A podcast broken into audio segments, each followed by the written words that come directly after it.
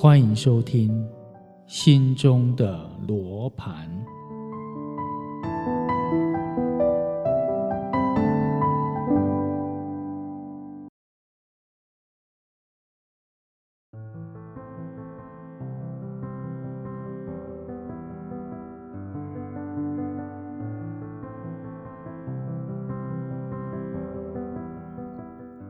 自觉篇第四单元：两棵杨桃树。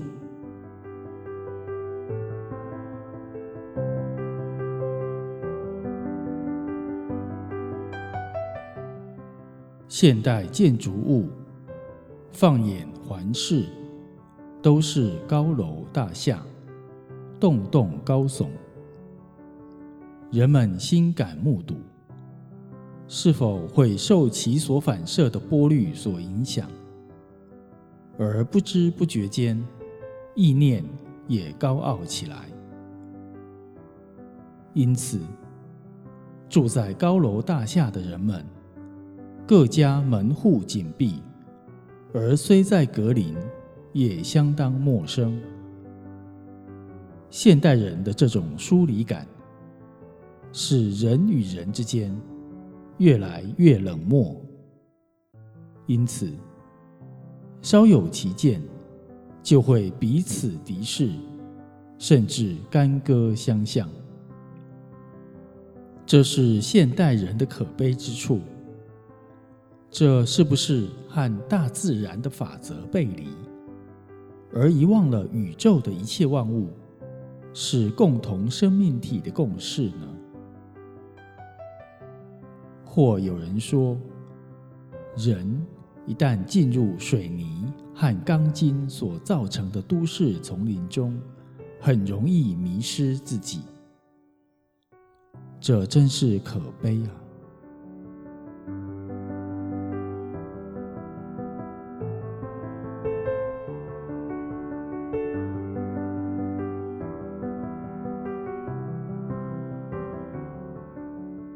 在《修道故事集》里面，有这样的一个故事：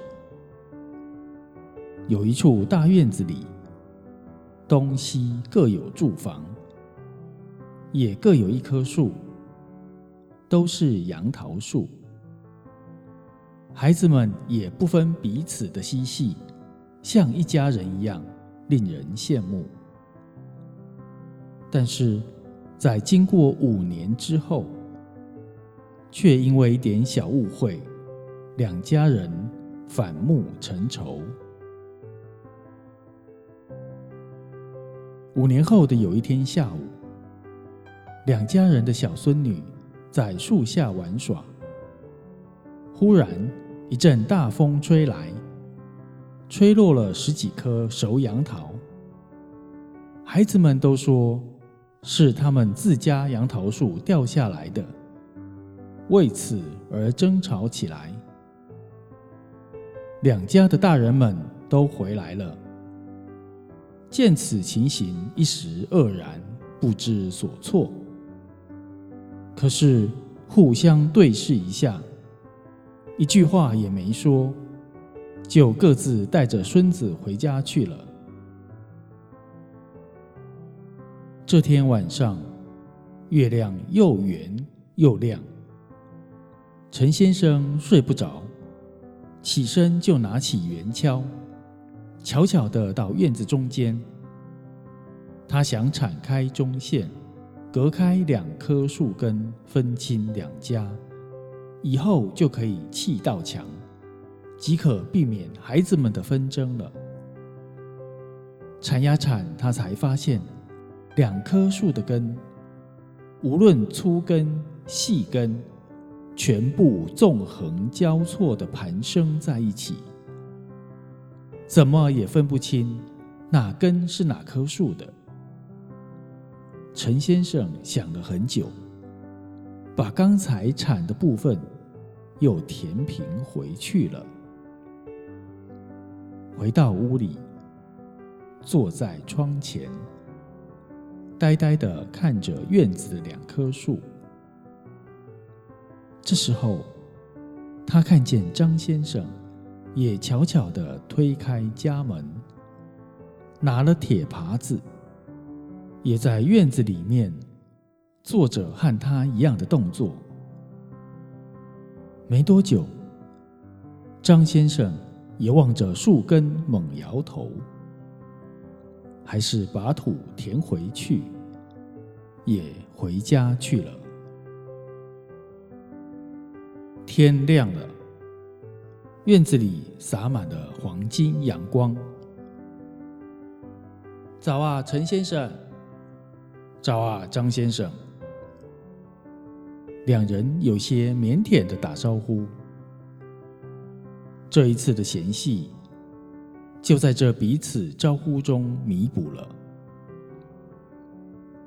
从此以后，两家人。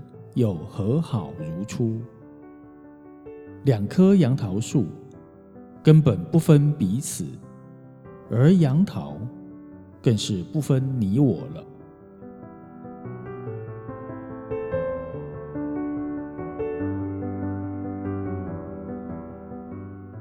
看着这两棵杨桃树都能够盘根相交，而且互长。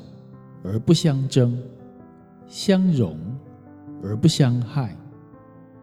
两户对面人家竟然朝夕相对，而不知道和睦相处，这岂不是人不如树了吗？陈与张两家终于从两捆树根中得到了启示。而挽回了人类的尊严。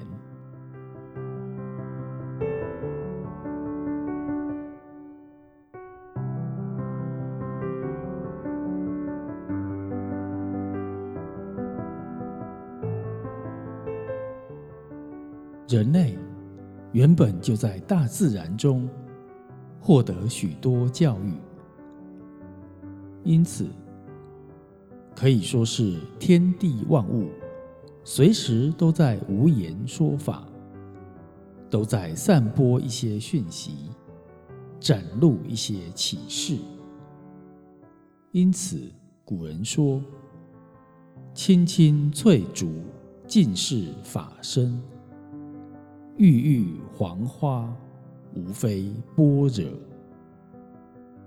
华严经》中曾说。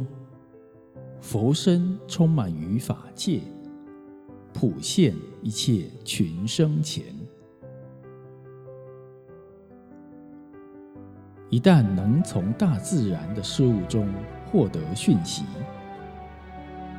就是说，能从目见耳闻的自然现象中去体悟其中真理，就可以启发本性妙智。而能合理、适当的去面对一切，这样可说不失其为万物之灵的人类了。